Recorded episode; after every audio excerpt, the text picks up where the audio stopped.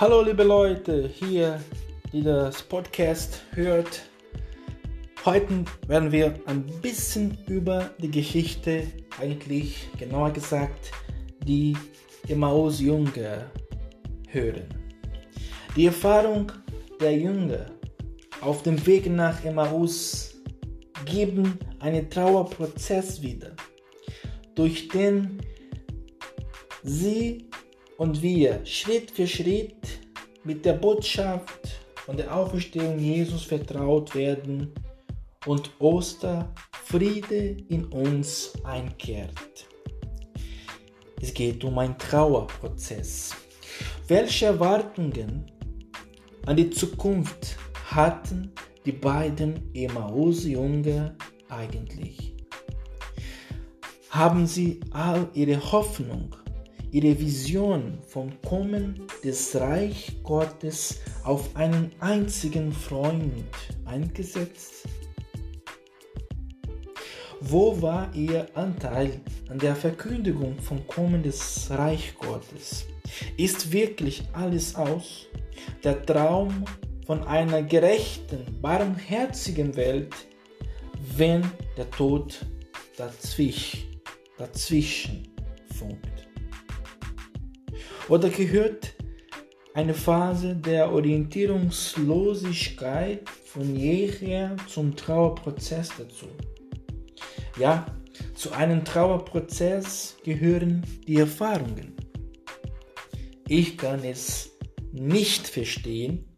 Ich weiß nicht, wie es weitergehen soll.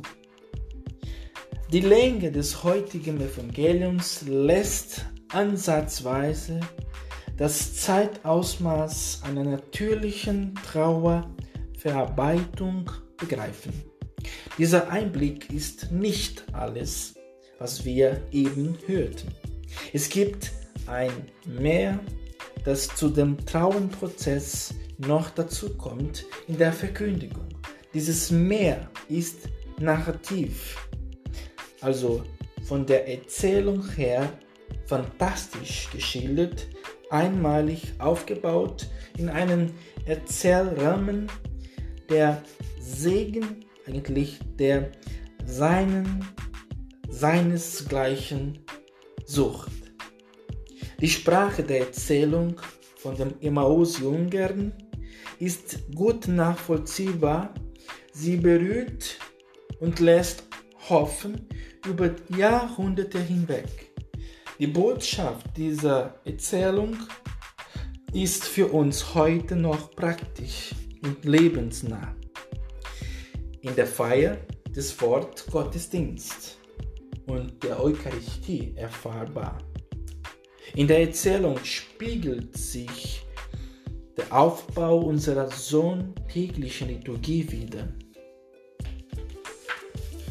Vier Verse, vier Verse eröffnen Schritt für Schritt die Türen zum Meer an Botschaft, welche wir als Auferstehungserfahrung zu Ostern und an jedem Sonntag feiern. Am gleichen Tag waren zwei von den Jüngern auf dem Weg. Sie sprachen miteinander über all das. Sich gemeinsam auf den Weg machen und einander erzählen ist der erste Schritt.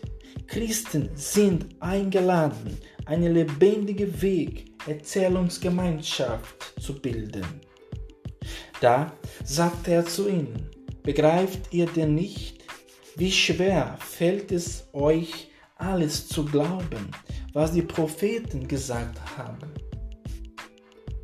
Was nun folgt, oder was nun folgt, ist die Erinnerung an Worte der Propheten, die in der Situation helfen könnten das gemeinsame Gespräch über und die Anregungen von anderen zu der biblischen Botschaft ist der nächste Schritt.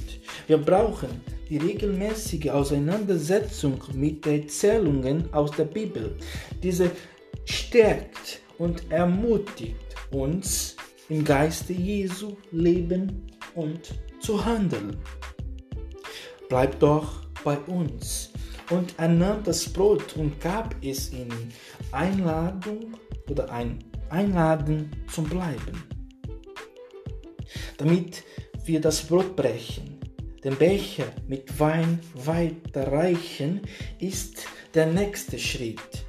Das bedeutet, dass wir uns immer wieder zum Mahl versammeln, in der Erinnerung, er lebt. Er ist in unserer Mitte.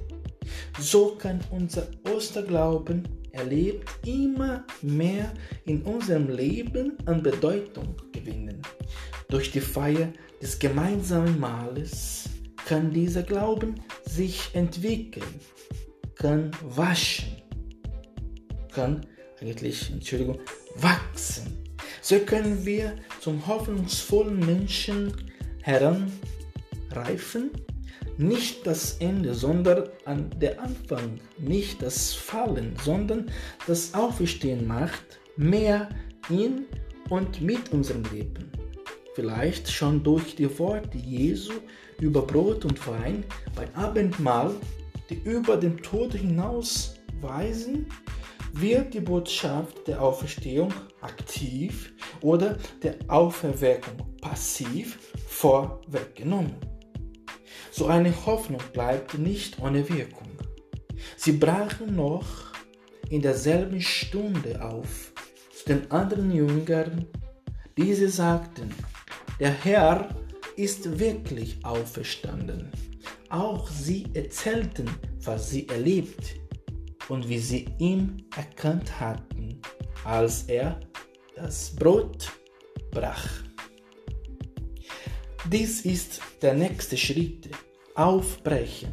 Durch das Leben, wie wir es leben, aus dem Meer der Hoffnung leben, von der wir nun erzählen, dann können auch andere Mut und Hoffnung gewinnen. Es ist unser wichtiger Beitrag zu einem sinnerfüllten und friedlichen Zusammenleben in dieser einen Welt. Dieser Schritt ist nicht der letzte Schritt, denn nun heißt es wieder, miteinander über all das reden, was wir erfahren, erlebt haben und sich stärken durch das Wort der Bibel, durch das Mahl und so weiter. Das Ende ist somit immer gleich, die Einladung zum nächsten Schritt. So erweitern wir unsere Lebens- und Glaubenskreise und machen wichtige Erfahrungen wie einst die Jünger. Friede sei mit euch. Hören wir noch jenem Vers, dem Lukas an das heutige, an das heutige Evangelium angeschlossen hat.